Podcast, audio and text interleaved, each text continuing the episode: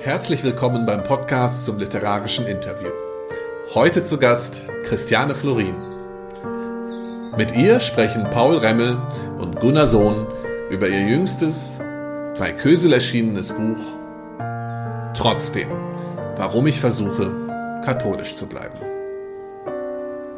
Ich wünsche Ihnen gute Unterhaltung.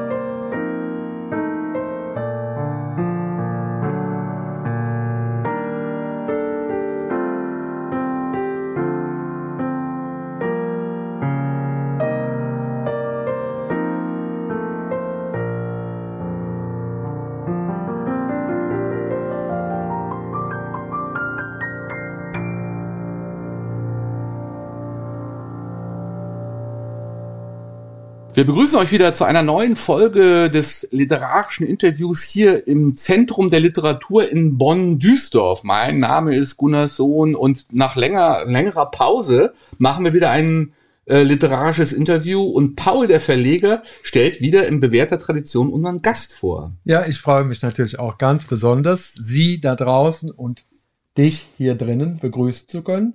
Bei uns zu Gast ist Frau Christiane Florin und wir haben uns eigentlich immer überlegt, dass man eben nicht dieses, was du ja wahrscheinlich auch kennst, immer sagt, hat das und das studiert, ist das und das, sondern wir steigen einfach in das lockere Gespräch ein.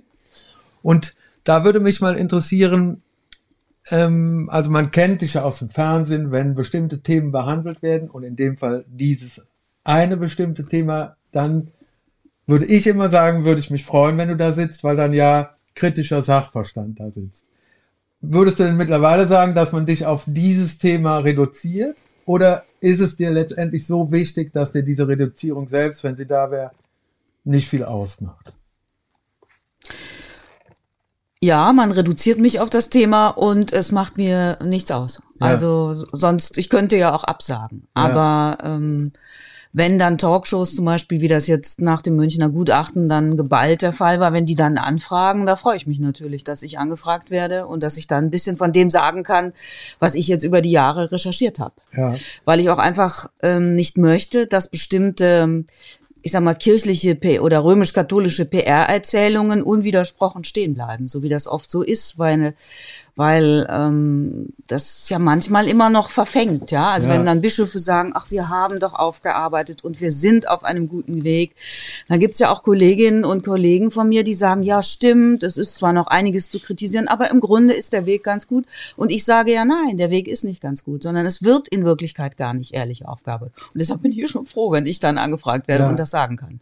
Angefangen habe ich ja ganz anders. Also wenn du mich jetzt vor 20 Jahren gefragt hättest oder vor 25 Jahren, als ich Volontariat gemacht habe, wo willst du landen? In welchem Bereich des Journalismus hätte ich natürlich niemals gesagt im, im Religionsjournalismus. Ja, ich ja. war äh, Politik studiert, dann war ich äh, Kulturjournalistin, Feuilletonistin und dann bin ich 2010 zur Religion gekommen. Also das war so nicht abzusehen, aber jetzt finde ich schon ganz interessant. Ja, ja, und da kann man ja wieder sagen, da hat einem, also unter Umständen ist es so ein Fall, wo nicht ähm, derjenige das Thema wählt, sondern vielleicht hat dich das Thema gewählt, oder? Ja, vielleicht ist das so. Das war natürlich auch in gewisser Weise äh, Zufall. Ne? Ich war beim Rheinischen Merkur äh, Feuilleton-Leiterin, also Kulturjournalistin, habe das auch sehr gerne gemacht, aber dann ging es mit dem Merkur zu Ende. Der wurde hm. eingestellt 2010 und dann stellte sich die Frage, ob ich bei der Zeit bei diesem Projekt Christ und Welt Mhm. mitmachen möchte oder ob ich das leiten möchte. Und so bin ich zur Religion gekommen. Ich hatte davon eigentlich, abgesehen von von der Rolle als religiöse Endverbraucherin, ja, hatte ich davon eigentlich keine Ahnung und habe mich dann da so reingewühlt und bin mit jedem, mit jeder Recherche, mit jeder Frage ähm, äh, immer so an den Punkt gekommen, wo ich dachte, das, das ist doch nicht möglich, ja, dass das äh, war es eine Arbeitshypothese, dann recherchierst du und dann stellst du fest, nee, es ist eigentlich alles noch schlimmer. Ja. ja so. Und ähm, dann, wenn, wenn du das dann so immer feststellst, dann ist es natürlich journalistisch reizvoll. Ja.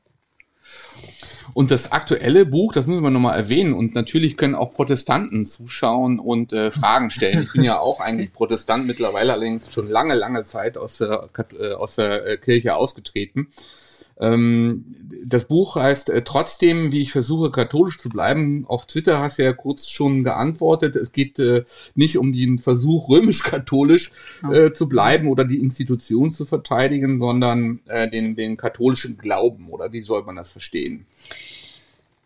schwer zu sagen, wie das zu verstehen ist. Also ich habe ja davor ein Buch geschrieben, das heißt äh, Der Weiberaufstand, warum Frauen in der katholischen Kirche mehr Macht brauchen. Und das Buch ist ein Plädoyer für Gleichberechtigung der Geschlechter, die es ja in der römisch-katholischen Kirche nicht gibt und auch laut Leitung dieser römisch-katholischen Kirche auch nicht geben soll. Ja, das ist ja die volle Absicht, dass Frauen diskriminiert werden. Es wird dann ein bisschen feiner ausgedrückt, aber es ist eine Diskriminierung mit voller Absicht. Und die finde ich falsch.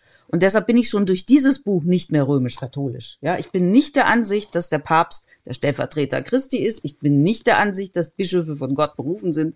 Und ich bin nicht der Ansicht, dass Bischöfe und Päpste zu bestimmen haben, was die angebliche Bestimmung der Frau sein soll. Insofern ist es alles schon nicht mehr römisch-katholisch, was ich da geschrieben habe. Und dieses Buch hier, wie ich versuche, katholisch zu bleiben, das ist ja eine Auseinandersetzung nicht nur, aber eben auch mit der eigenen Biografie. Mhm. Ich bin als Baby getauft, ich bin in ein katholisches Milieu äh, hineingewachsen. Ich komme ja aus dem Rheinland, ne, aus einem Dorf zwischen Köln und Bonn.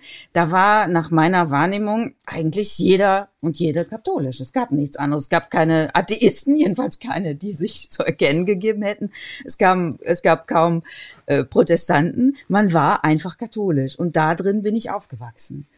Und die, äh, dieses völlig selbstverständliche Hineinwachsen ist dann mehr und mehr zu einer kritischen Auseinandersetzung geworden. Sowohl jetzt schon in der Pubertät äh, kritisch, aber dann natürlich auch nochmal durch, durch meinen Beruf, durch diese letzten mhm. zwölf Jahre berufliche Auseinandersetzung mit der römisch-katholischen Kirche. Und das ähm, ist eigentlich ein, ein, Aus, ein Prozess des Aussortierens geworden. Also was ist mir noch wichtig, was woran versuche ich festzuhalten und was kann ich überhaupt nicht mehr unterstützen. Und letzteres ist eigentlich ein, der größere Teil mittlerweile.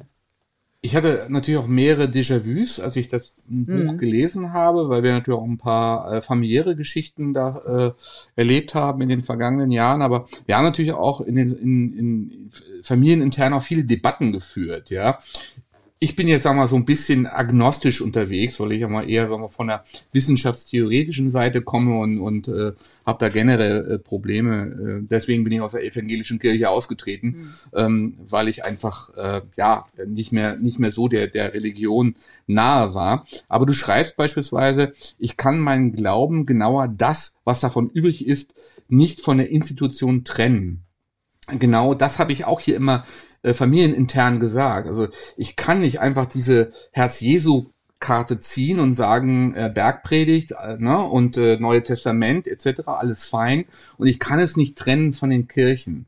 Ähm, äh, was, was bewegt dich dabei? Also wenn du sagst, es ist halt nicht so einfach nur zu sagen, na ja, also die, Bo die Botschaft Jesu ist fantastisch und das sollte in den Vordergrund gestellt werden, du sagst ja halt, ja, so, so einfach ist das nicht. Genau, so einfach ist das nicht. Also ich halte das für eine Ausflucht zu sagen, äh, ich kann auch äh, meinen Glauben leben, ich kann weiter Mitglied dieser Kirche sein, aber völlig unabhängig von dem, was der Papst erzählt, völlig unabhängig von dem, was die Bischöfe erzählen. Ich finde, das geht nicht. Ich finde, das geht einfach nicht. Wenn ich äh, Mitglied dieser Kirche bin, dann bin ich auch gezwungen, mich mit dem auseinanderzusetzen, was die Hierarchen machen was die Lehre ist, was die Dogmatik ist. und was das Gefährliche an der Lehre ist und an den Aktionen der Verantwortlichen ist, wenn die zum Beispiel keine Verantwortung übernehmen. Ich finde, da kann ich mich nicht einfach wegdrücken und sagen, ach, der Glaube und die Botschaft ist so toll. Ob die Botschaft so toll ist und was an der Botschaft so toll ist, das ist auch nochmal eine Frage. Da müsste ich nochmal ein extra Buch drüber schreiben. Aber ich finde schon, dass man sich als Mitglied mit dieser Institution und mit den Opfern, die diese Institution produziert, mit dem Machtmissbrauch, den sie, der systemisch ist, dass man sich damit auseinandersetzen muss. Und ich habe auch viel, ähm, ich habe einfach viel Unwillen erlebt, sich damit auseinanderzusetzen. Wenn ich ähm, in Gemeinden gehe und lese, ich werde zwar viel eingeladen, aber ich merke auch, dass die Leute das dann so nicht hören wollen. Die möchten auch ihre Legende pflegen. Ja. Ach, an der Basis ist doch alles super und mhm. was die da oben machen und so. Und an der Basis ist nicht alles super. Ja, Missbrauch, sexualisierte Gewalt hat in Gemeinden stattgefunden. Es wurde in Gemeinden weggeguckt. Gemeinden stellen nach wie vor viel zu wenig kritische Fragen, untersuchen viel zu wenig die eigene Geschichte. Und all das habe ich ja in diesem Buch versucht anzusprechen. Es ist ja eigentlich die Frage, was hat sexualisierte Gewalt und Machtmissbrauch mit denen zu tun, die jetzt selber nicht im engeren Sinne Täter sind und die auch nicht im engeren Sinne Opfer oder Betroffene sind, sondern mit all denen dazwischen. Was geht mich das an? Das ist eigentlich die Frage dieses Buches. Und es ist ja ein, ein Phänomen, finde ich, also zum Beispiel auch politisch, wenn man jetzt ganz dunkle Zeiten sich mhm. anguckt. Da hat mir auch mal jemand gesagt, das ist natürlich ein großes äh, Regime gewesen und die Opfer haben sich eh nicht wehren können oder wollten sich nicht wehren. Warum es letztendlich funktioniert hat, war dieser Mittelbau, der eigentlich nichts gesagt hat. Und da glaube ich, ist schon was Wahres dran. Ja, ich, ich würde es jetzt nicht, ähm, ich würde es nicht gleichsetzen nein, natürlich, nein, nein. ja. Aber ähm, ich finde, ein Vergleichspunkt steckt eben schon darin, dass sich ja die Frage stellt, wir wissen, da ist großes Unrecht geschehen, und zwar massenhaft. Hunderttausendfach, glaube ich. Ja, Frankreich hat die Zahl von 300, über 300.000 Betroffenen geschätzt. Und ich bin davon überzeugt, dass es in Deutschland nicht weniger Betroffene sexualisierter Gewalt allein nur in der katholischen Kirche sind. Warum sollen es weniger sein? Es gab hier genauso viele oder noch mehr Schulen, Heime, Internate und so weiter. Also das ist die Größenordnung, in der wir denken müssen. Und deshalb geht das natürlich auch nicht nur die Mitglieder der Kirche etwas an, der katholischen Kirche, sondern eigentlich die gesamte Gesellschaft. Äh, und es stellt sich schon die Frage, warum, eigentlich, warum lassen wir es zu? Und nicht nur, warum, warum konnten die Taten passieren, sondern warum konnte es eben auch passieren, dass die Täter nicht bestraft worden sind und den Opfern bis heute ja kaum Gerechtigkeit widerfährt. Ne? Ja, oder wer ist verurteilt worden vor Gericht? Ja, ganz wenige nur. Ja. Und, und selbst, ähm, also es ist ja nur ein Bruchteil überhaupt, auch übrigens ja kirchenrechtlich nicht verurteilt worden. Also ne, das ist ja kein äh, Entweder-Oder, sondern eigentlich sollten die Täter äh, einem kirchlichen Verfahren zugeführt werden und einem weltlichen Strafverfahren. Und äh, beides ist die Ausnahme. Gut, ne? Kirchenrecht, da werden wir vielleicht auch nochmal drüber sprechen, über die Fragwürdigkeiten ne, mhm. und äh, welche Rolle der Staat dabei spielt. Äh, du schreibst zum Beispiel auch sehr, sehr treffend, Aufstand der Anständigen gegen das Versagen der Zuständigen, gegen die Täter, die Vertuscher, die Relativierer, die Bagatellisierer. Und es sind eben nicht nur die Kardinäle und die Bischöfe, sondern es ist halt dieses gesamte Netzwerk. Naja, also die Kardinäle beziehungsweise die, die Bischöfe und Erzbischöfe, die sind es natürlich vor allem. Denn die haben ja in der Hierarchie, die katholische Kirche ist eine, ist eine absolutistische Monarchie das heißt, es läuft alles auf eine Person an der Spitze zu, in der Weltkirche auf den Papst, im Bistum auf den Bischof oder den Erzbischof und in der Gemeinde auf den Pfarrer. Also im Bistum der, der Bischof, der Erzbischof, das ist schon ein mächtiger Mann, der könnte eine Menge verhindern, wenn er denn wollte. Also die haben schon eine andere Verantwortung als ein einfaches Gemeindemitglied, das meine ich doch. Die haben ja auch ein anderes Wissen. Ne, wenn Beschuldigungen aufkommen, kann man davon ausgehen, dass der Erzbischof und dass der Generalvikar davon erfahren und dass die dann in einer anderen Weise gefordert sind, zu handeln als ein Gemeindemitglied, das das vielleicht Gerüchte halber mitbekommt. Da würde ich schon eine, eine Abstufung machen. Äh, aber die sind eben, das, das Tolle in der katholischen Kirche ist ja aus Sicht derer, die die Mütze aufhaben, das Tolle ist ja, man hat einen super ähm, schönen Titel, kriegt eine feine Mütze, ein feines Gewand und das sieht alles so aus, als hätte man wirklich eine verantwortungsvolle Position. Wenn es dann aber darum geht, Verantwortung zu übernehmen, dann kann ich die Verantwortung wunderbar wegdelegieren. Da kann ich sagen, na, das war ich ja gar nicht, das war mein zweiter Mann, das war der Generalvikar. Oder wir haben das, das, da hätte der Papst was machen müssen, der hat aber nichts gemacht. Oder das hätte auf einer Ebene weiter unten gemacht werden müssen, aber ich doch nicht so. Ja, das ist ein Verantwortungs, ich nenne das immer Verantwortungsverdunstungsbetrieb. Ja, ja. weil ne, die Verantwortung ist in der Hierarchie, in der absoluten Monarchie eigentlich klar. Aber wenn es dann zum Schwur kommt, dann ist keiner zuständig und ich keiner hab, schuldig geworden. Ich habe auch den, den Eindruck, dass das mittlerweile so ein, ähm, dass das so, ein, so, so Entschuldigungsrituale mittlerweile sind. Ne? Also das wiederholt sich auch ständig. Also die, die sind betroffen und dann, am, die könnten sich auch noch auf den Fußboden legen und, und, und Buße tun, aber irgendwie ist das im, immer der gleiche Ablauf. Die Betroffenheit und so weiter. Ja, aber die können das ja so machen, weil sie letztlich damit durchkommen.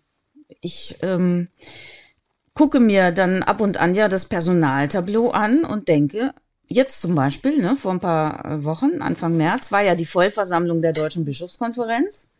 Da treffen sich also alle Bischöfe und alle Weihbischöfe. Die Frühjahrsvollversammlung war das. Und wenn man das jetzt so als Klassenfoto betrachtet und vergleicht das mit dem Klassenfoto von vor einem Jahr, muss man sagen, alle noch Sind oder noch wieder da. Ja, ja, so. Also, das heißt ja, dass diese Masche wir sind erschüttert, wir sind betroffen, wir lassen uns berühren, wir hören jetzt auf die Betroffenen, wir stellen die Betroffenen in den Mittelpunkt und lassen uns von denen anrühren und so. Das, das scheint ja in der Hinsicht zu verfangen, dass man weiter auf seinem Stuhl sitzen bleiben kann. Und das ist irgendwie so die Erkenntnis jetzt von einigen Jahren Beschäftigung damit. Im Amt zu bleiben, das ist zentral. Das Amt, vor allem eben das Bischofsamt, das ist zentral. Dass keiner gehen muss wegen Missbrauchsvertuschung. Mhm. Darauf kommt's an. Beziehungsweise, wenn dann mal jemand geht, geht er auch nur an einen anderen Ort. Ne? Und also wo, aber im Prinzip ja ähnliches. Also ja, aber in Deutschland ist ja noch kein Bischof wegen wegen der Vertuschung von Missbrauch ja. ähm, oder wegen der Nichtwahrnehmung seiner bischöflichen Verantwortung auf diesem Gebiet ist ja noch keiner zurückgetreten. Die haben zwar ihren Rücktritt angeboten, aber die Rücktritte sind ja nicht angenommen worden. Und würdest du denn sagen, das ist so ein bisschen äh, auch ein Generationenproblem oder würdest du sagen, solange die Institution so bleibt, wie sie ist, können auch die, die da sozusagen nachkommen, mit bestem Wissen und Wollen wenig bis nichts ändern. Also ich teile überhaupt nicht die Erzählung, die ja manche verbreiten, die sagen, ach, jetzt kommt eine neue Bischofsgeneration mhm. und jetzt ist das, das glaube ich überhaupt nicht. Hat man bei Marx ja auch gesagt. Das hat man bei Marx auch gesagt, das hat man bei anderen aus der Altersgruppe gesagt. Für Wölki gilt das ja übrigens auch. Der ist, galt ja auch mal als relativ genau. junger, frischer ähm, Bischof, Erzbischof. Nein, das glaube ich nicht, sondern ähm, wenn man erstmal diese Stufe der Hierarchie erklommen hat, Mhm. Dann wird es, glaube ich, unvorstellbar, nicht in der Logik dieser Institution zu denken. Ne, man fragt sich ja, ähm, ich habe nun doch schon viele ähm, Akten gelesen, Dokumente, kirchliche Dokumente gelesen und natürlich auch viel mit Betroffenen gesprochen und immer versucht, das, was die Betroffenen mir erzählen, mit den kirchlichen Dokumenten zusammenzubringen.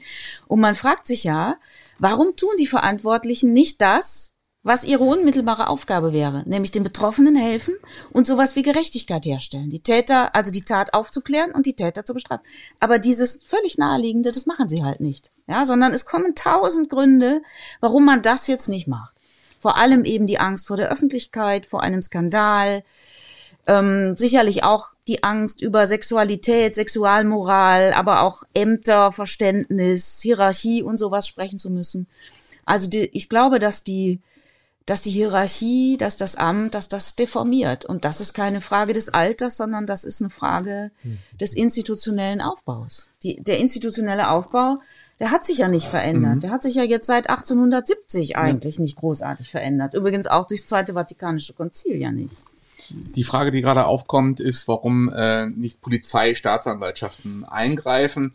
Du, du hast das ja im Buch auch thematisiert. Warum ähm, wird der, wird, werden die Daten dem Staat nicht zugänglich gemacht? dann haben wir gesagt, ja, nee, das also aus den und den und den Gründen wollen wir das ja selber aufarbeiten. Also man hat ja immer den Eindruck, es geht dazu, ähm, als ob die Mafia äh, mal die eigenen Verbrechen aufklären sollte und dann vielleicht irgendwie einen da einsetzt, der aus, der, aus dem Kreis der Familie kommt und dann irgendein Gutachten erstellt. Also ich, ich, ich finde das auch immer lächerlich mit den Gutachten, ähm, die die Kirche selber in Auftrag gibt. Ja, gut, man muss unterscheiden. Also einmal, ähm, wenn die Taten noch nicht verjährt sind, dann geht es ja noch nicht um Aufarbeitung, sondern dann geht es ja noch um Aufklärung. Ja, dann heißt es, dann muss man eigentlich ermitteln, was ist da passiert? Ist der Beschuldigte der Täter?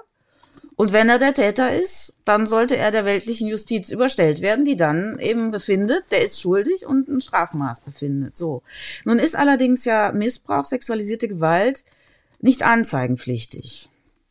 Man muss das nicht anzeigen. Die katholische Kirche hat sich auch erst spät verpflichtet, wenn sie davon Kenntnis bekommt. Was ein Skandal für sich ist. Was ein Skandal für sich ist, das den Staatsanwaltschaften mitzuteilen. Was man aber jetzt in den Gutachten, die sich ja meistens auf verjährte Fälle beziehen, also ich finde es nicht unerheblich aufzuarbeiten und verjährte Fälle auch hm. aufzuarbeiten. Das ist schon wichtig, damit man überhaupt eine Vorstellung kommt, bekommt des Ausmaßes und wie das im Einzelnen abgelaufen ist auch wenn man dann nicht mehr äh, den Täter vor Gericht stellen kann.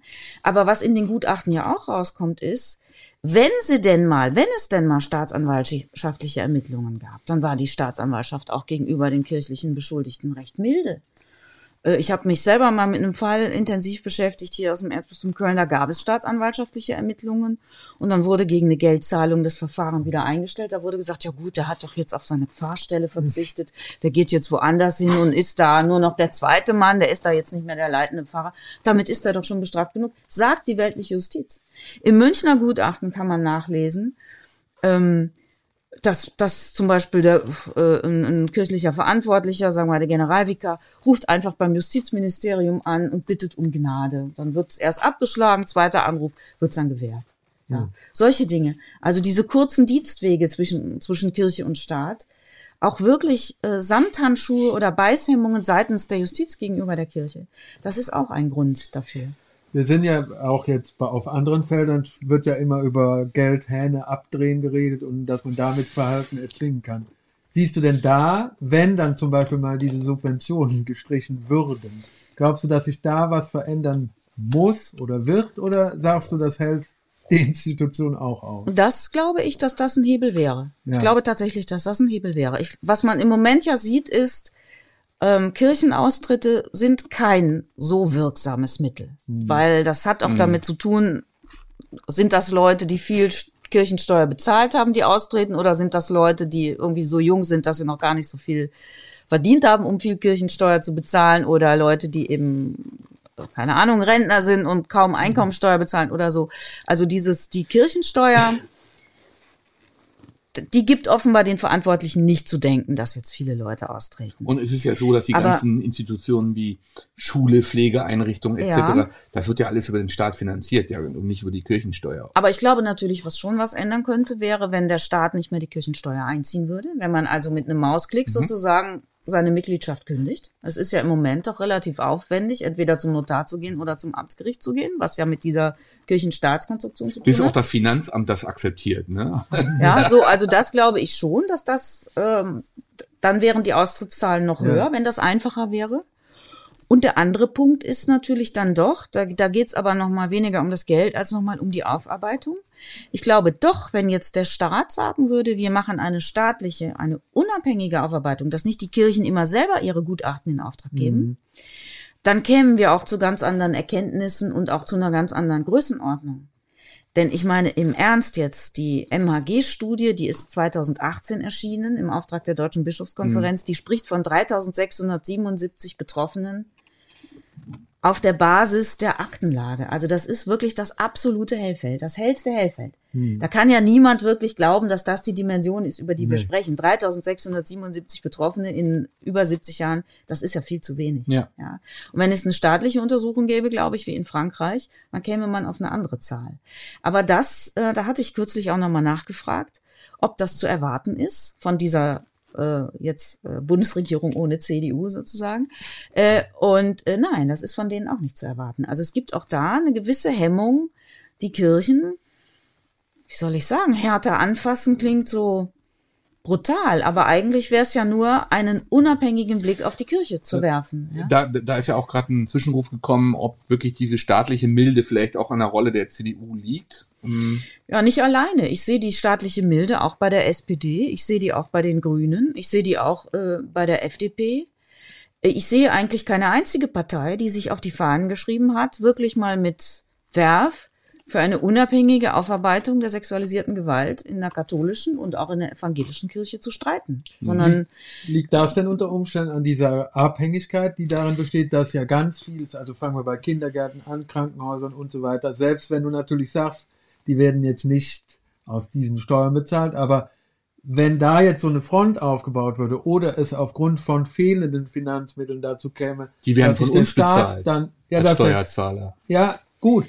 Aber ist das unter Umständen diese Abhängigkeit? Also worin besteht die sozusagen aus staatlicher Sicht? Ja, die besteht natürlich zum einen aus einem sehr ausgeklügelten Vertragswesen zwischen Kirche und Staat, was glaube ich nicht so einfach aufzudröseln Ja. ist. So.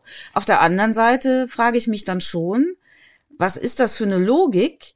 Es ist ja in Ordnung, dass Kirchen Krankenhäuser betreiben, auch dass die Schulen betreiben und Kindergärten betreiben. Ja, wir haben hier ähm, soziale Dienstleistungen in freier Trägerschaft. Das kann die Arbeiterwohlfahrt machen, das kann auch die Kirchen können das auch machen. Ne? Es sind ja nicht allein die Kirchen, die Ja. das machen. So, die sind ein großer freier Träger, aber sie sind nicht der einzige. Nur ich weiß eben nach wie vor nicht, was das mit Missbrauchsaufarbeitung zu tun haben soll. Man kann doch als Staat in einem Bereich mit den Kirchen kooperieren. Das rechtfertigt aber doch nicht, wenn man mit denen da gut meinetwegen zusammenarbeitet, zu sagen, dann gucken wir halt beim Missbrauch nicht so genau hin. Das geht doch nicht. Und man Ne? hofft ja auch immer, dass das Verhältnis zwischen denen, die man in dem einen Bereich, was den sexuellen Missbrauch begeht, ja noch lange nicht dieses gesamte Tableau der katholischen Kirche betrifft. Also die, Also das die, dürfte man dann ja auch fairerweise nicht so äh, äh, trennen, dass man sagt, wenn der Staat sich jetzt um die sexuellen Missbrauchstäter kümmert, dann kümmert er sich ja nicht um alle katholischen äh, äh, Würdenträger. Hm.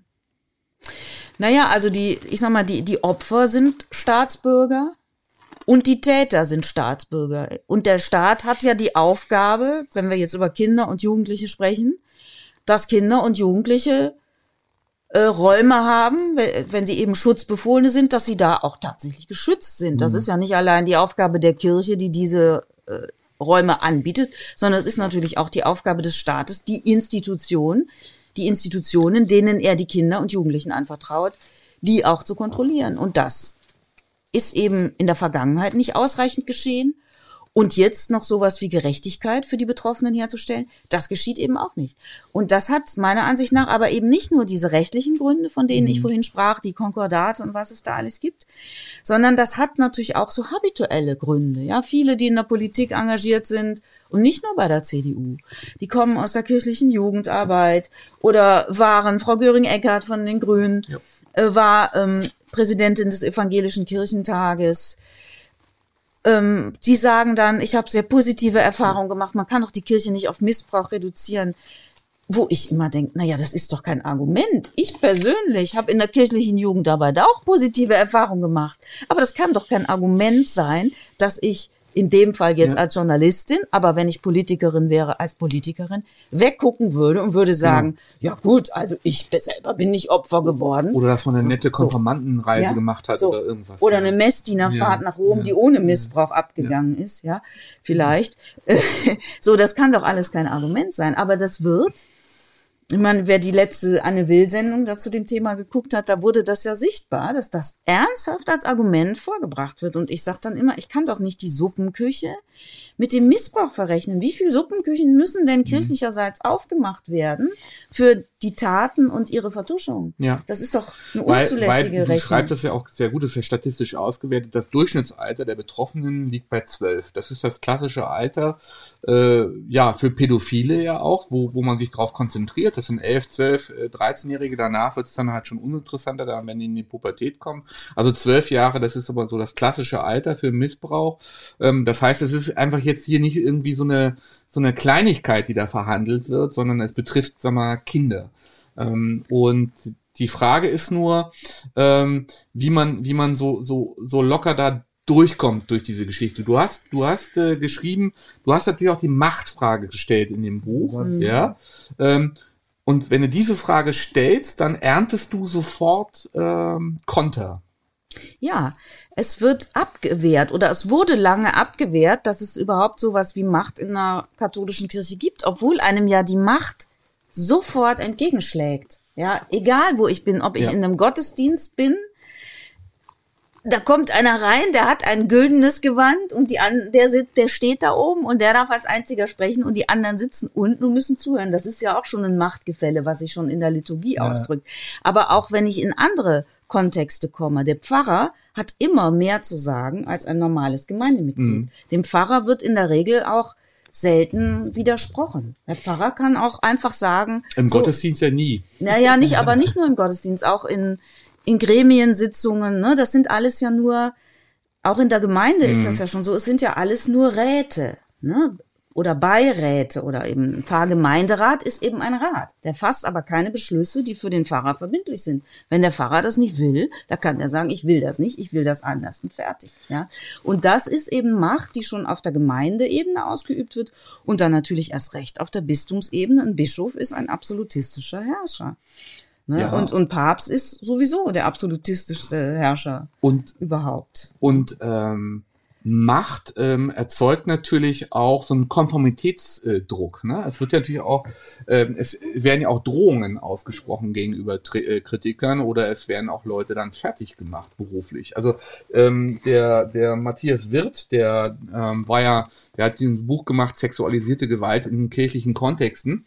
Ähm, das war der Vertrauenslehrer am äh, Collegium Josephinum äh, in Bonn. Ähm, der, das war so eine, ein, ein Star äh, in der katholischen Kirche, der ist im Stipendium im Vatik äh, in, in Rom gewesen, am Vatikan und war ein riesen, ein riesen Talent und, und ist gefördert werden worden ohne Ende. Und der hat als Vertrauenslehrer am Koyobu diese Fälle aufgedeckt. Äh, hier in diesem hier in diesem Raum saß dann eine Spiegelredakteurin ähm, und ein Redakteur einer großen Lokalzeitung aus Bonn. Ich werde jetzt mal aus Abmahngründen nicht den Namen nennen. Ähm, dieser Redakteur saß neben mir, ja, und hat so quasi, das ist das Haus vom Nikolaus gemalt die ganze Zeit. Die Spiegelredakteurin hat mitgeschrieben und hat ja dann die Story gemacht über Pater Pedo. Ja? Dieser, Lo dieser Lokalchef, habe ich jetzt gesagt, ähm, dieser Redakteur von dieser großen Lokalzeitung gehörte zu den, gehört zu den ehemaligen vom Projobo, ja. Der, der ist, der, das ist, das ist einer, der den direkten Draht auch zu dem Direktor hatte. Und er sagte, na ja, also solange das die, die Staatsanwaltschaft da nicht ermittelt, werde ich darüber nicht schreiben. Hat er dann danach gesagt. Der hat gar nicht mitgeschrieben. Und ihm gegenüber saßen zwei Lehrer, die Mathelehrerin und der Vertrauenslehrer und haben die Geschichten äh, erzählt. Da sage ich jetzt mal als Journalist, ja, ein Sechser im Lotto, oder? Ja, aber der Chorgeist ist ja nicht nur unter den Geistlichen. Ne? Unter den Pfarrern, unter den Priestern ist ja dieses ausgeprägte männerbündische Verhalten. Die halten ja zusammen. Ne? Es sind fünf Prozent der Priester werden beschuldigt, Missbrauchstäter zu sein. Diese 95 Prozent, die nicht beschuldigt sind, sind aber oft Mitwisser, ahnen was, hören was und unternehmen aber auch nichts im Sinne der Opfer, weil man als geweihter Mann zusammenhält. So, das ist das eine. Und das andere ist aber auch, diesen Chorgeist gibt es eben nicht nur unter den Priestern. Den gibt es ja auch, das, das berichtet Klaus Mertes ja auch damals von seiner Schule, vom ähm, Canisius-Kolleg in Berlin 2010. Ähm, da gibt es natürlich auch Abwehrreaktionen. Da, ne, als die Missbrauchsfälle dort bekannt wurden, als bekannt wurde, dass Patres Täter sind. Da gibt es natürlich auch Abwehrreaktionen. Da wird gesagt, ihr seid hier Nestbeschmutzer. Was wollt ihr hier eigentlich? Ja, ihr schadet äh, der Schule. Ich bin hier sehr gerne hingegangen und ich habe keinen Missbrauch erlebt. So als wäre das ein Argument da, dagegen, dass es Missbrauch gegeben hat. Das ist natürlich so, dass auch, finde ich, speziell konfessionelle Schulen ein hohes Maß an Identifikation erzeugen und wenn dann Beschuldigungen auftauchen, eben auch ein hohes Maß an Abwehr. Und was jetzt, was jetzt den Journalismus betrifft, kann ich nur aus eigener Erfahrung sagen, Missbrauchsrecherchen sind wirklich schwierig. Die Institution rückt natürlich freiwillig sowieso nichts raus. Ja, es wird ja abgestritten, solange es geht. Ich habe viele Geschichten auch nur deshalb äh, machen können oder ausführlich erzählen können, Entweder weil Betroffene relativ viel Material hatten oder aber weil einigen in der Institution mal der Kragen geplatzt ist und sie mir mal Dokumente äh, bei konspirativen Treffen, sagen wir mal, rübergeschoben haben, interne Dokumente. So. Und dann geht das. Aber ansonsten rückt ja keiner irgendwas raus. Wie gesagt, wir reden von Betroffenen, die zwölf Jahre, Ja. 13 Jahre alt sind. Mhm. Ähm, die Geschichte am Kojobro, um das nochmal darzulegen, ist durchgestochen worden dann vom Direktor quasi in der Schule war das bekannt. Der Schulsprecher war Mitglied im Opus D ähm, und äh, unser Sohn ist da durch den Stall da gelaufen. Ja, der musste sich also quasi übelste Beschimpfungen auf dem Schulhof gefallen lassen und war innerhalb von ein paar Monaten äh, in sechs Fächern auf fünf. Ja, hat dann die Schule wechseln müssen. Übrigens der Vertrauenslehrer Matthias Wirth, der Vertrag mit dem ist nicht verlängert worden, ja. Und äh, der und dem habe ich auch gesagt, Matthias, ist ja eigentlich klar, ähm, was jetzt mit deiner Karriere passiert in der katholischen Kirche. Ja, nein, ich habe ja gute Beziehungen zu Kardinal Meissner und seinem Assistenten. Ne? Gesagt, das sind die ersten, die dich absägen. Und so war das auch. Der ist jetzt mittlerweile äh, in der evangelischen Kirche, macht da jetzt Karriere auf der Hochschulseite. Ja, er musste eben wirklich aus der katholischen Kirche austreten, weil die Pressionen so groß waren. Ja, weil das Thema Missbrauch, ähm, ich meine, Meißner ist ja auch nochmal ein gutes Stichwort. Ja, der Obervertuscher. ja. ja, Ja, der Obervertuscher, der also vor einigen Jahren im Deutschlandfunk, da war er schon äh, emeritierter Erzbischof oder wie das heißt, also Ex-Erzbischof, ähm, hat er in einem Deutschlandfunk-Interview auf die Frage, was er 2010 vom Missbrauch, also als das so allgemein bekannt wurde, was er da gewusst hat, hat er eiskalt gelogen und hat gesagt, ich habe nichts geahnt. Ja, und zweimal. Nichts geahnt, nichts geahnt. Das ist ja legendär geworden, dieses Interview. Ja. Und der hat natürlich alles gewusst. Der hat als Erzbischof alles gewusst. Also, und eiskalt eben gelogen. Ja. Und die Opfer waren komplett egal. Die Opfer sind einfach egal. Die stören. Das ist ja das, was du immer herausfindest, wenn du recherchierst. Nicht die Täter stören. Ja, nicht die Täter müssen raus, sondern die Opfer müssen raus, die Opfer stören. Entweder äh, werden sie zum Schweigen gebracht, ja, werden eingeschüchtert oder sie kriegen Schweigegeld oder die Familie kriegt irgendwie Geld oder es gibt sittenwidrige Verträge, dass gesagt wird, so, ihr kriegt jetzt hier mal 20.000 Mark, 50.000 Mark und dafür haltet ihr aber den Mund und erstattet keine Anzeige. All solche Dinge sind ja gelaufen, mit, ja. mit, mit juristischen Konsequenzen Mit- gedroht. Ne? mit juristischen Konsequenzen. All das ist ja gelaufen. Ja, so. Und nichts im Sinne der Opfer. Wobei das ja doch die erste Pflicht gewesen wäre. Aber äh, das ist, ne, du liest, du liest die Gutachten dann oder recherchierst selber einige Fälle und fragst dich, wo ist denn der eine Gerechte mal in diesem ganzen Spiel? Wo ist der eine, der sagt, ich kläre auf, ich helfe den Opfern, ich sorge dafür, dass es da ein ordentliches Gerichtsverfahren gibt, um zu klären, was ist passiert, ist er schuldig oder so. Du suchst den einen Gerechten vergeblich. Und das bei einer Institution, und das ist ja nur gerade hier in Köln so, die anderen ja die Moral gepredigt hat. Ich meine, wer, wenn nicht Meißner, hat anderen Moral gepredigt, ja? Homosexualität, ein Abgrund, ja, ist einem Atomkrieg vergleichbar, ja, so. Die Ehe für alle. Ich kann mich noch gut an eine Szene erinnern, als der Meißner in, damals in der Redaktion war und ein Gesicht aufgesetzt hatte, als wäre wirklich, es ist jetzt etwas makaber, das in der Situation zu Ja. sagen, jetzt mit dem Krieg, aber als wäre der dritte Weltkrieg ausgebrochen, dann fing er an, da ging es um die Lebenspartnerschaften, da ging es noch nicht um die Ehe, so. So ein Gesicht hatte der da aufgesetzt, ja. Äh, Scheidung, Wiederheirat, moralischer Abgrund. Also dieselben Leute haben kein Problem damit gehabt, äh, Sexualstraftäter einfach davonkommen zu lassen, Opfer einzuschüchtern und eben hinzunehmen, dass Menschen für ihr Leben ja schwer beschädigt, traumatisiert sind und auch immer wieder dadurch retraumatisiert werden, dass sie einfach nie Recht bekommen. Ja, dass auch immer noch nicht, ja, der Punkt erreicht ist, dass gesagt wird, wir glauben euch, ihr bekommt eine Entschädigung, die das Wort auch verdient, also die, die wirklich diese Bezeichnung auch verdient, sondern das sind ja im Moment Gnadengaben. Ja, so und und ähm, Und wir Und- reden nur über diesen Bereich, wo Menschen den Mut haben, das überhaupt zu thematisieren. Ähm, und das ist ja nur eine verschwindend kleine Gruppe, ähm, die das auch anzeigen oder das, was wir gemacht haben mit, mit anderen Eltern, die Strafanzeigen aufzugeben. Äh, und dann läufst du aber voll gegen die Wand, ja. Und im Prinzip sind es ja bis jetzt nur, so wie du es eben gesagt hast, die Aktendeckel, die Genau. da reden. Alle anderen, die da noch, ich sage mal, draußen mit demselben Leid rumrennen, aus welchen Gründen noch nichts sagen, die sind ja wirklich noch nicht erfasst. Also ich habe, ich würde ja, ich sag ja auch selbstkritisch, als ich 2010 angefangen habe, mich mit der mit Religion mit Religionsjournalismus zu beschäftigen und dann eben zwangsläufig, weil einfach so viel passiert ist, auch mit der römisch-katholischen Kirche mich beschäftigt habe, habe ich das mit der sexualisierten Gewalt natürlich auch noch nicht so scharf gesehen, wie ich das heute sehe. Mhm. Ja, ich habe gedacht, okay, da sind schlimme Dinge geschehen und man wird das jetzt aufarbeiten und irgendwie wird es sowas wie Gerechtigkeit geben. Heute sehe ich, wie völlig naiv das war. Mhm. Ja, so und das ist natürlich ein ein Prozess. Aber wer es heute noch nicht sieht, da kann ich nur sagen, der will es einfach nicht sehen. Und das erlebe ich übrigens auch in den Gemeinden so, ja. Die soll, also es ist, es gibt keine so ausgeprägte Solidarität mit den Betroffenen. Und man ja eigentlich nee. denkt, die Gemeinden, das die guten, das sind doch Nestbeschmutzer, mhm. ja. Die, die, die guten Christinnen und Christen, die sich der Nächstenliebe und der Hilfe für die Schwachen und so weiter rühmen, die müssten doch auf der Seite der Betroffenen Bei der stehen. Abi-Feier des Koyobo sind wir als hysterische äh, Eltern bezeichnet worden vom Schulleiter. Also die, äh, die drei Eltern, äh, die diese Strafanzeige aufgegeben haben, äh, sind bei der, bei der, äh, bei der Abiturfeier als hysterische Eltern deklariert worden. Ja.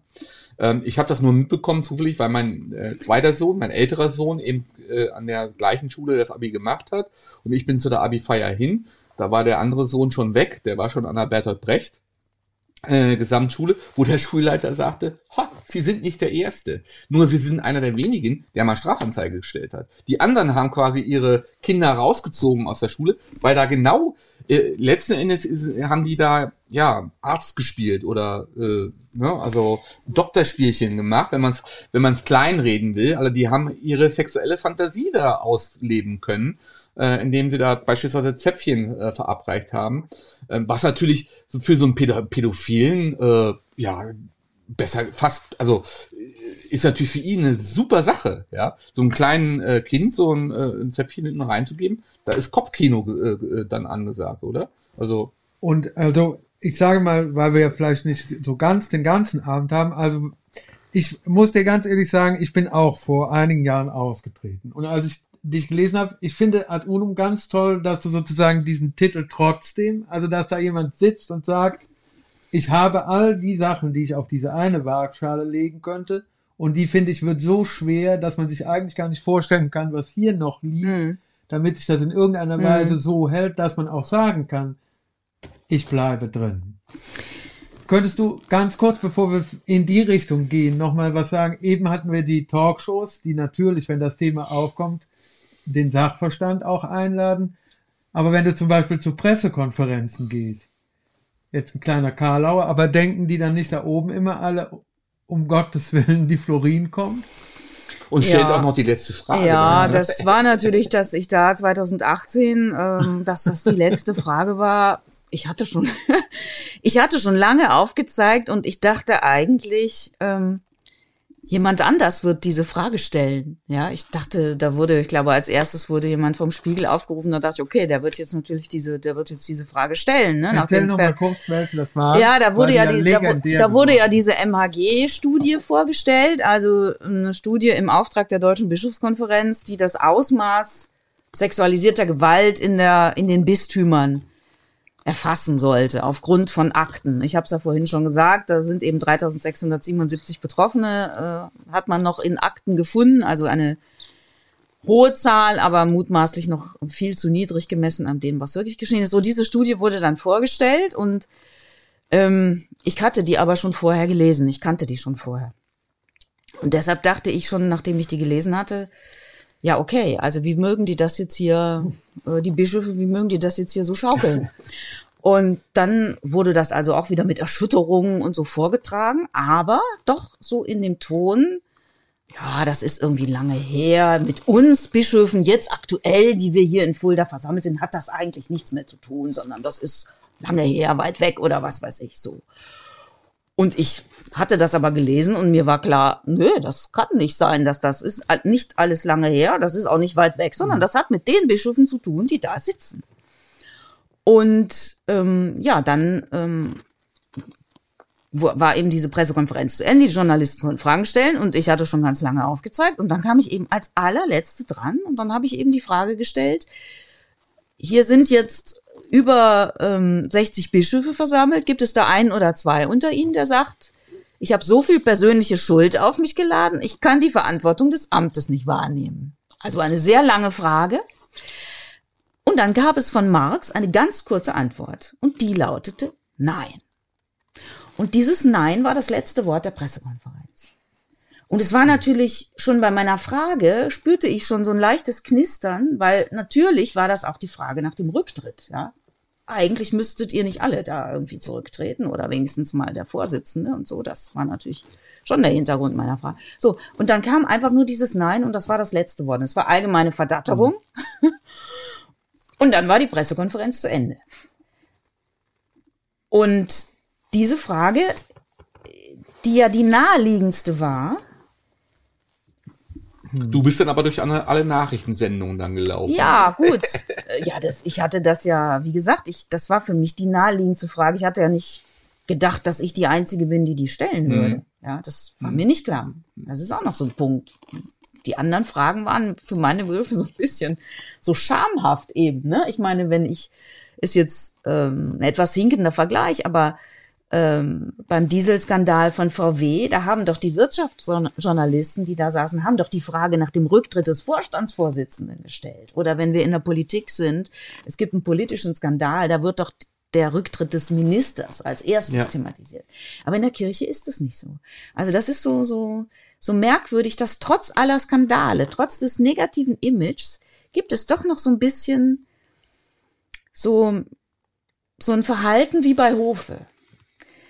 Und meine Frage war ähm, aus kirchlicher Sicht Majestätsbeleidigung. Das wurde mir so zurückgespiegelt. Mhm. Ne? Also ich habe natürlich viele Reaktionen von anderen Journalisten mhm. bekommen und so. Aber aus, aus dem kirchlichen Binnenfeld genau.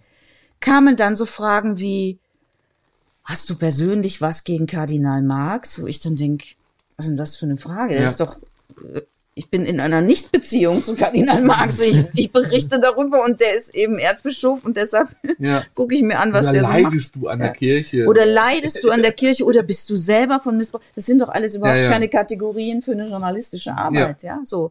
Aber damit muss man dann immer rechnen, ne? Und äh, natürlich, ähm, Jetzt nochmal auf diese Frage, ne, ob die mich fürchten oder was, das weiß ich nicht. So wichtig bin ich, glaube ich, nicht.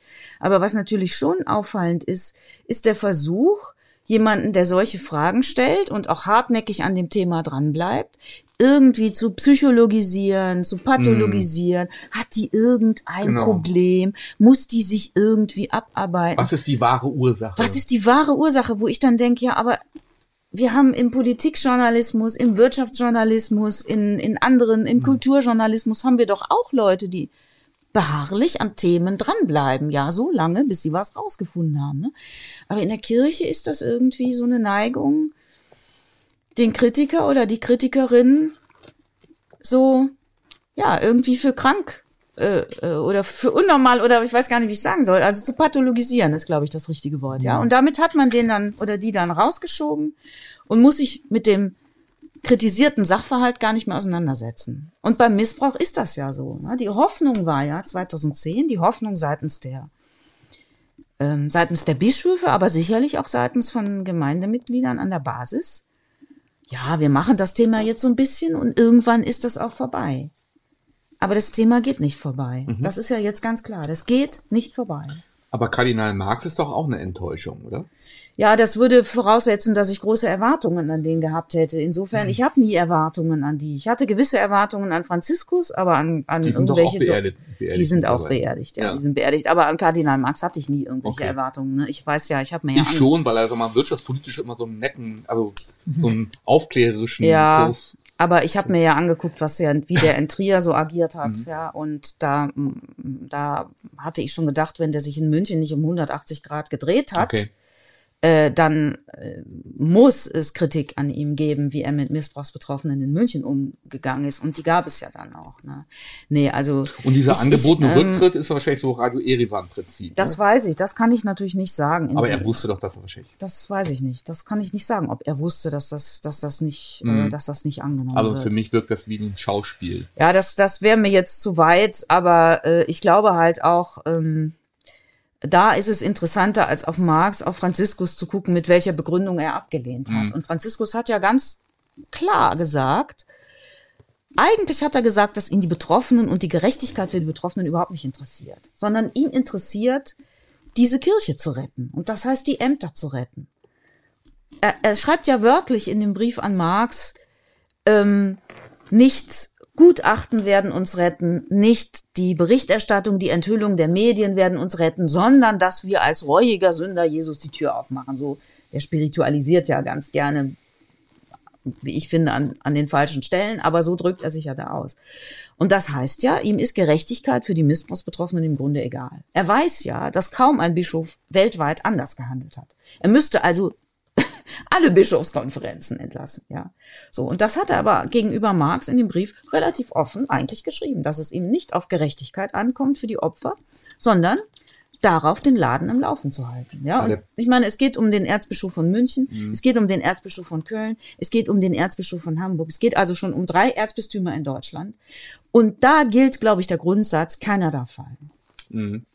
Und ähm, also wenn wir nochmal diesen Titel das trotzdem nehmen, dann ist ja immer auch die Frage, was sozusagen, wenn sich dann etwas tun, man ist ja fast geneigt zu fragen, könnte, also mit so einem doppelten Fragezeichen. Ja, also ich hadere ja mit dem Titel trotzdem. Ne? Das schreibe ich ja auch im letzten ja. äh, Kapitel.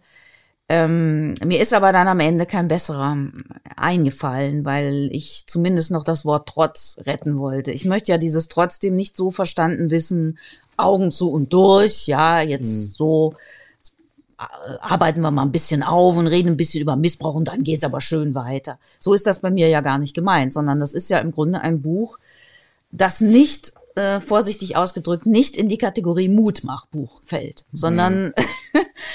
äh, ähm, äh, wenn ich überhaupt aus irgendetwas Energie beziehe, dann ist das bei mir schon daraus, dass ich versuche herauszufinden, was ist und die Dinge so zu benennen, wie sie sind. So, das ist das ist mein Angang. Und und ich habe keine, es gibt keine einfache Lösung daraus. Okay. Ja, diese Institution ist so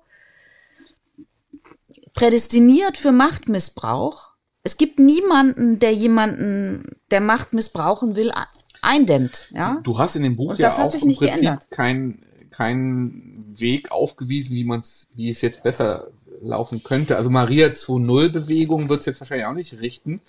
Ähm, wir haben jetzt über den Staat gesprochen, der vielleicht jetzt am Steuerhebel drehen könnte ähm, sollte man vielleicht so eine Art Soko-katholische Kirche aufbauen, dass man irgendwie agiert wie, wie äh, bei der Aufarbeitung der Verbrechen äh, des Nationalsozialismus, also dass irgendwie die Staatsanwaltschaften da stärker arbeiten und sich das mal gesamthaft vorknöpfen, Hausdurchsuchungen und was ich was alles. Also Wobei, bevor du antwortest, da finde ich zum Beispiel jetzt diese Maria 2.0, die finde ich dann äh, auch, ich glaube, dass das schon auch ganz wichtig ist jetzt, wenn der, der Ruf nach Staatsanwaltschaft und so weiter ist auch. Aber es hat doch eine strafrechtliche Dimension. Ja, nein, aber ich glaube, dass sozusagen sich auf mehreren Feldern, ich glaube auch, dass jetzt sozusagen der Institution, nur wenn da der Staatsanwaltschaft reingeht und jetzt diesen sexuellen Missbrauch auf deckt oder auflöst. Ja, aber nicht durch die flächliche Kirchenregelung. Ja, ja, ja, aber, aber, aber dann ist ja an der Struktur noch nicht viel geändert und ich glaube, da rüttelt dann die geballte Weiblichkeit schon in einer Weise, wie die das eben auch noch nicht kennen. Also ich meine, das sind zwei verschiedene Dinge. Ne? Es gibt zum einen eben die Tatsache, es sind Straftaten geschehen, von denen viele strafrechtlich oder die meisten strafrechtlich nicht verfolgt worden sind. Die Gründe habe ich vorhin genannt. Ja. Gibt es eben verschiedene Gründe. So.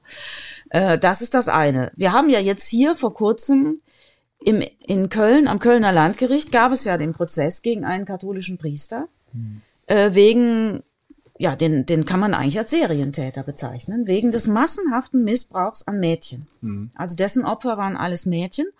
Und da war es ja so, dass im Verlaufe des Prozesses sich immer mehr Opfer gemeldet haben. Ja, die Anklage war hm. erstmal wegen der drei Nichten und eines anderen ähm, zum Tatzeitpunkt elfjährigen Mädchens.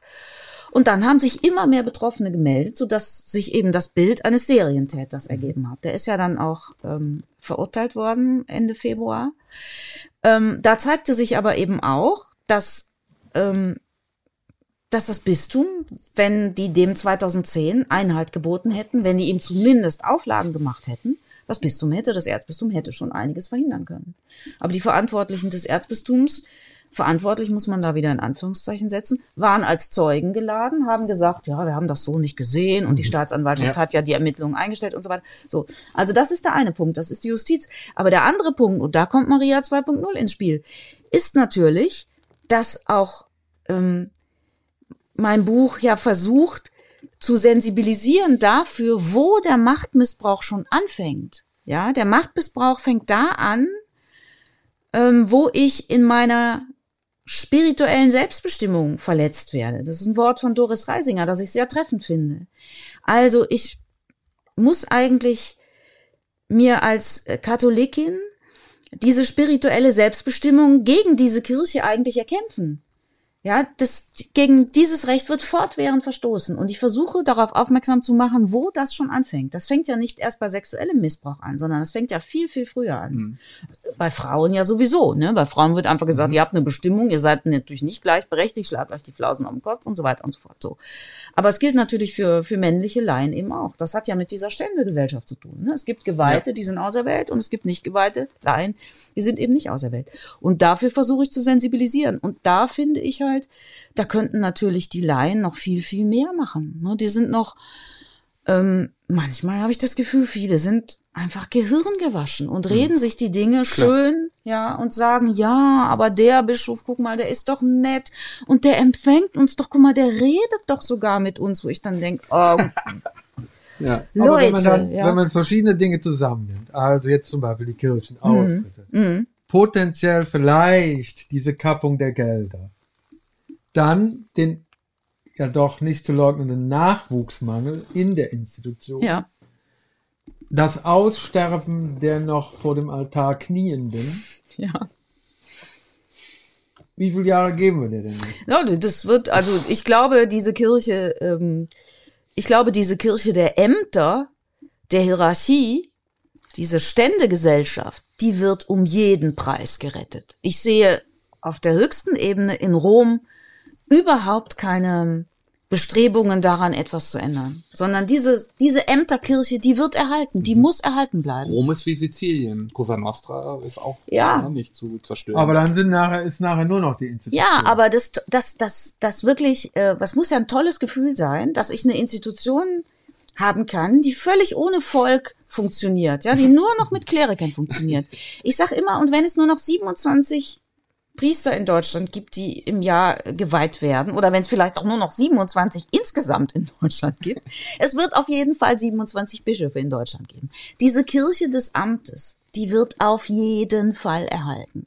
Völlig unabhängig davon, wie viele Leute da noch in die Gottesdienste gehen, in den Bänken knien, irgendeine Art von Seelsorge oder Hilfe oder Unterstützung erfahren oder überhaupt noch bei der Kirche nachfragen dessen muss man sich bewusst sein, dass dieses, dieses hierarchische, das ist volle Absicht. Ja, das ist nicht, äh, passiert einfach so und die Kirche ist eben ein bisschen der Gesellschaft hinterher und so weiter. Nein, diese katholische Kirche ist bewusst gegen die moderne, ja, gegen plurale, moderne Gesellschaften, gegen Gleichberechtigung, gegen Emanzipation. Das ist eine bewusste Entscheidung und diese Kirche wird bleiben. Und die anderen, glaube ich, werden gehen. Und so wird das eben eine Kirche sein, die aus denen besteht, die von diesem hierarchischen begeistert sind, die das richtig finden, dieses Gegenbild zur Moderne, zur Demokratie, zu zur Gleichberechtigung der Geschlechter und so weiter und so fort. Ne? Und aber da muss man halt aufpassen, weil ich glaube, dass dass diese Gruppen, die das so toll finden mit diesem Macht, ja, mit dieser Übermacht auch, das ist natürlich besonders anfällig für Machtmissbrauch. Ja, also diese, diese geistlichen Gemeinschaften, die so eine sehr ähm, rigide Sexualmoral haben, eine klare Hierarchie, eine klare Vorstellung von Sünde, von Ordnung, die sind natürlich sehr anfällig für spirituellen und geistlichen Missbrauch. Also insofern denke ich auch, äh, teilweise auch straff organisiert. Straff ne? organisiert. Also, ähm, Opus Dei ist ja sag mal, richtig militärisch sogar. ja. Opus Dei oder man hat es eben auch gesehen bei den Legionären Christi, aber auch bei anderen geistlichen Gemeinschaften, die, die eben sehr anfällig Übrigens auch die für- Evangelikalen. also, Ja, das sind die, auf der evangelischen Seite sind es eben die Evangelikalen, aber die berühren sich ja. Es gibt ja sozusagen katholische Evangelikale auch.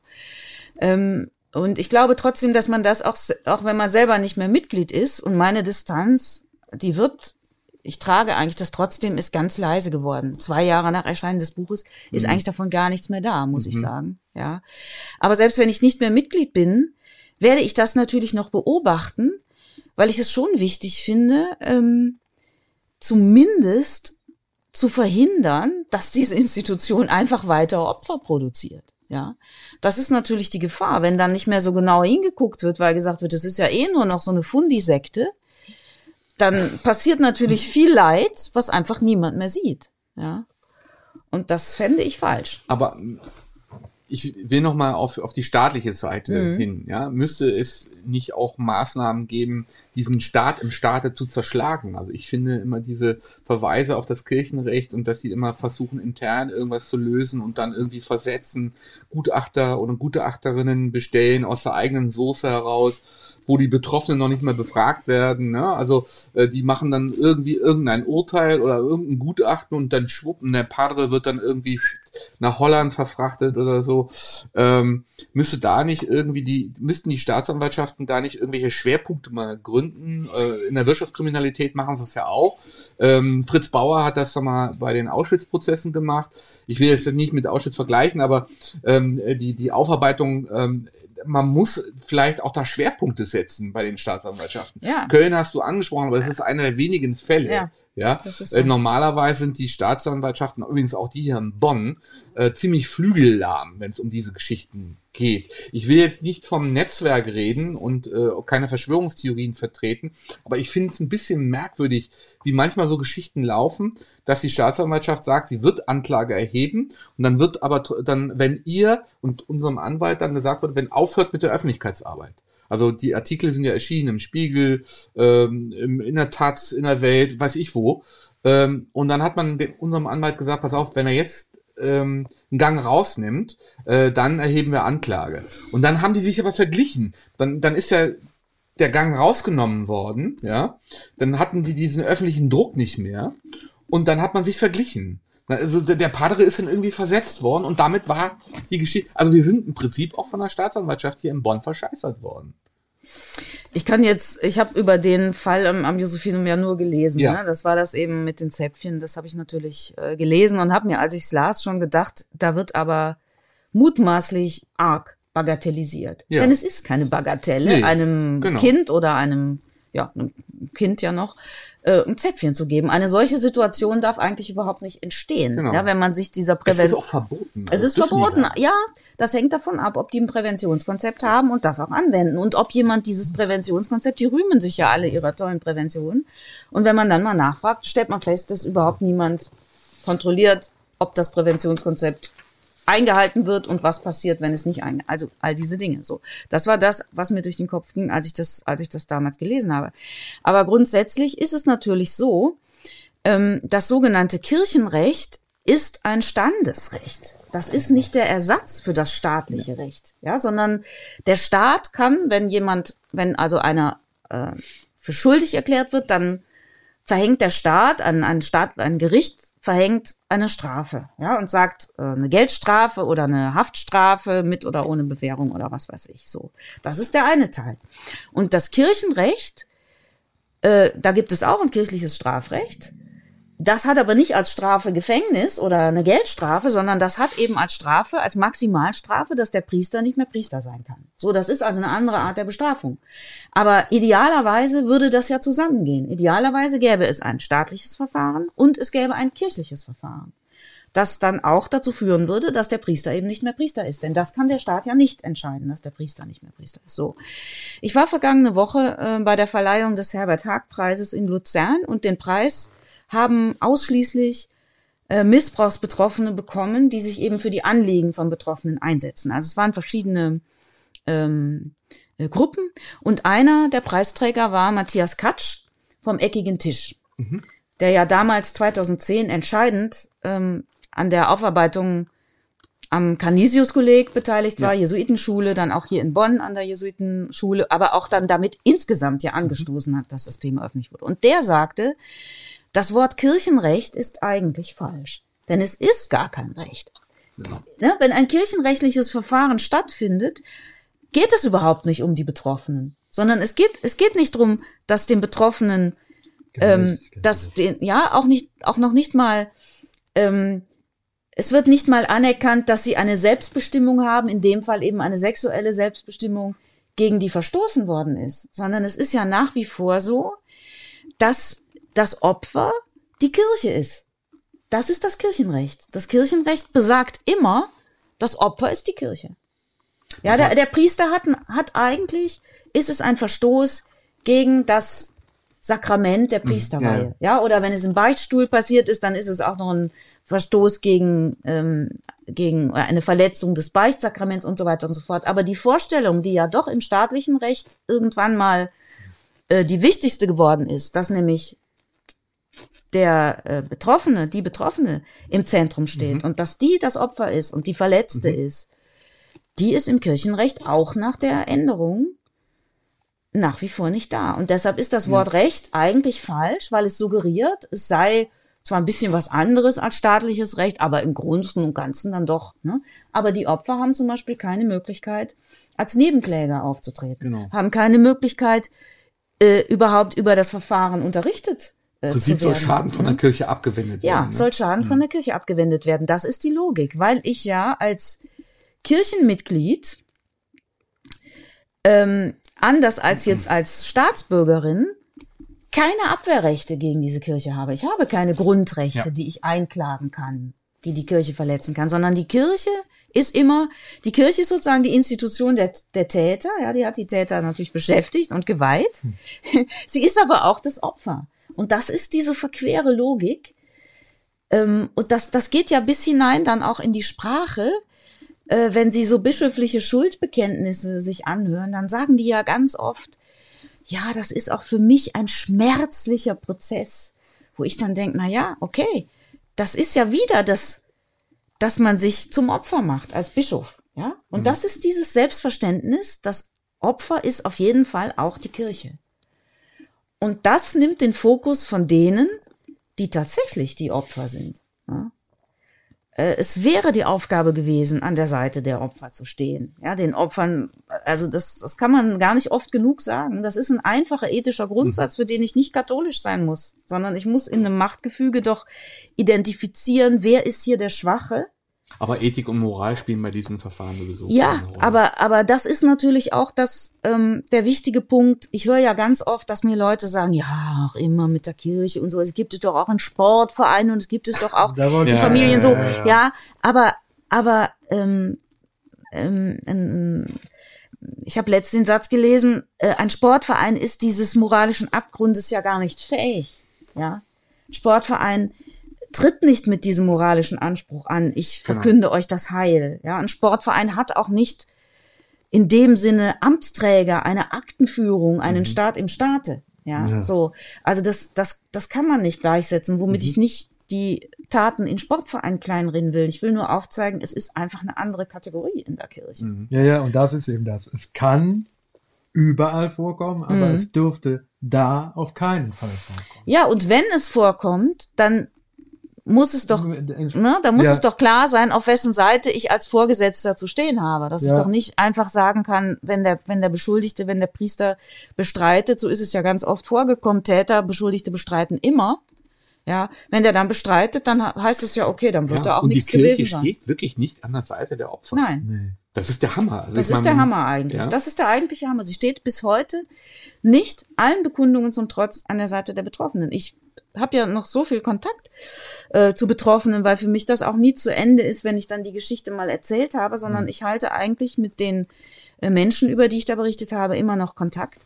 Und dann sehe ich ja, wie Bistümer weiterhin eigentlich auf diesen Betroffenen herumtrampeln. Mhm. Nur um weitere Öffentlichkeit, um weitere genau. unbequeme Fragen zu vermeiden. Ich habe es letztens noch im Bistum Trier erlebt. Ja, wieder auf einer mhm. Frau, die also schwer traumatisiert ist durch eine 30 Jahre währende Unrechtsgeschichte, kann ich nur sagen, ähm, weiterhin auf der rumgetrampelt mhm. wird und ohne irgendein, für mich jedenfalls nach außen erkennbar, kein Schuldempfinden. Also ich glaube auch, dass diese äh, Grauzone immer noch etwas heller wird, weil, also für mich ist immer erstaunlich, dass gerade wenn die Gruppe größer wird und es auf dieses Thema kommt, irgendwie kennt ja jeder irgendjemanden, wo irgendwas vorgefallen ist, wo es noch keinen Aktendeckel gibt. Also von daher wird es eben noch mehr geben. Jetzt wollte ich mit Blick auf die Uhr vielleicht dir eine letzte Frage stellen. Du hast eben, ähm, ich würde schon sagen, emotionalisiert gesagt, dass als du das vor zwei Jahren geschrieben hast, hast Mhm. du diesen trotzdem Titel und das und da wäre jetzt im Moment Genau, wann trittst du jetzt nicht, aus? nein, da wäre jetzt nicht viel von übrig.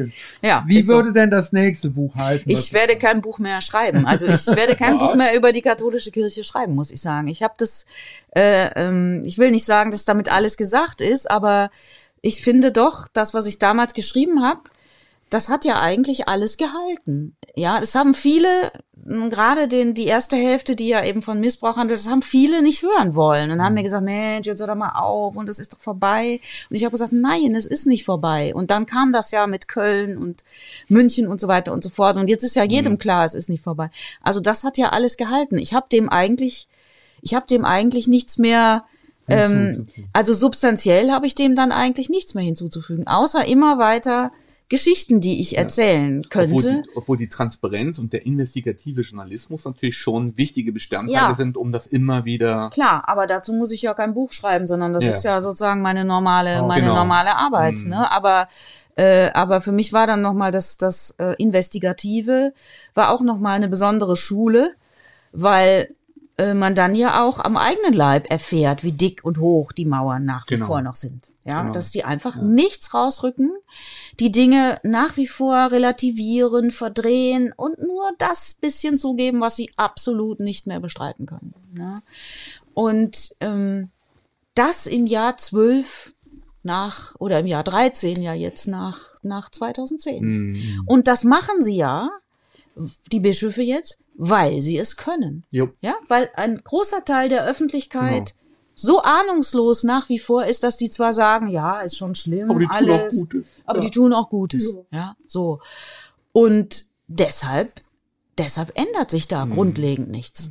Und ich glaube auch nicht, dass diese Institution, dass diese Institution reformierbar ist. Weil ja die, die es reformieren müssten, das können ja nur die Bischöfe sein. Und die sind ja die, die vom aktuellen System profitieren. Die haben also im Kern kein Interesse daran, daran was zu verändern. Ja, was es wird sich natürlich durch das verändern, was du vorhin beschrieben hast, durch das so in sich zusammensacken. Ist natürlich nicht mehr so schön, wenn ich in den Kölner Dom komme, komme und die Bänke sind leer. Oder ich weiß, die, die da sitzen, die sitzen nur da, weil ich die angeheuert habe. Ist natürlich nicht mehr so toll. Ne? Fühle ich mich jetzt als Bischof auch nicht mehr so.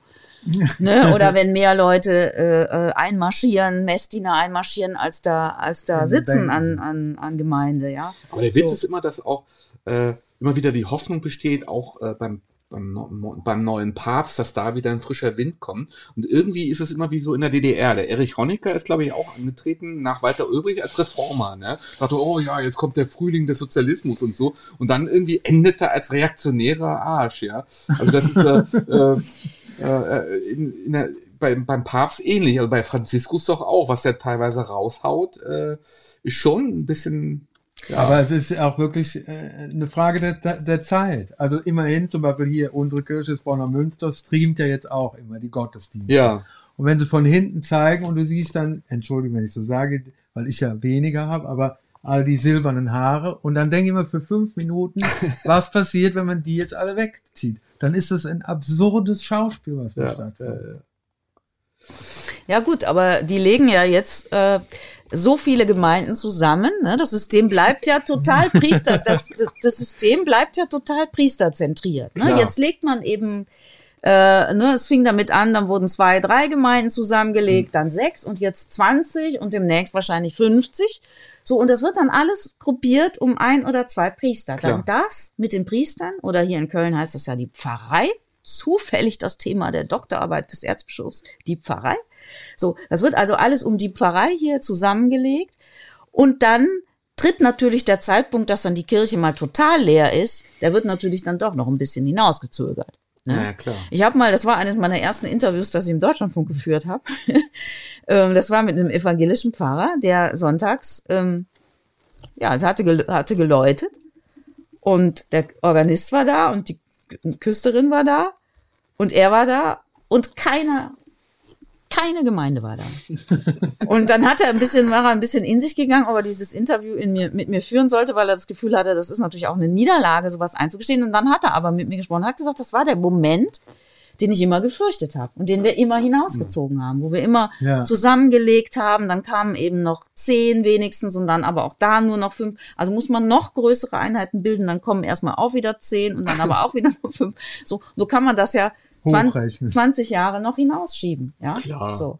Und die Gebäude wird man dann ent, entweihen, entwidmen, verkaufen oder was weiß ich. Wichtige Liegenschaften, da kann man auch richtig viel Kohle machen. Äh, aber, aber das ist, das, das ist natürlich schon so eine Frage, wo ist das eigentlich sonst so, ähm, dass ähm, Austrittszahlen, Proteste, äh, auch so eine Veranstaltung wie der synodale Weg, wo es ja nun doch Mehrheiten für Reformen gibt, dass all das nicht dazu führt, dass tatsächlich mal etwas verändert wird. Wo gibt's das sonst? Gerade China. Da wäre natürlich jetzt der nächste Teil Ja. zwei Ja, des ja. Abends wäre der äh, deutsche Sonderweg. Äh, Ja, ist eigentlich kein deutscher Sonderweg, ne? Das sind ja Themen, die gibt's in anderen Ländern der Weltkirche auch. Aber in Dieses Deutschland. Büchlein würde mich auch interessieren Ja. für ein, ein Gespräch. Da könnte ich als Hochschullehrer auch noch ein paar Sachen Ja. zu sagen, ja. Äh, warum unsere Studenten so angepasst sind, aber das werden wir heute Buch ist ja schon ein bisschen älter. Ja, aber ist ja schon acht Jahre alt. Wir Das- könnten an dem Abend aber auch. einsteigen mit der Frage, ob du zu dem Buch oder zu deinen anderen Lehrschutssongs äh, hast. Auf jeden Fall. Liebe Christiane, wir danken dir ganz herzlich für diesen Abend. Ich danke.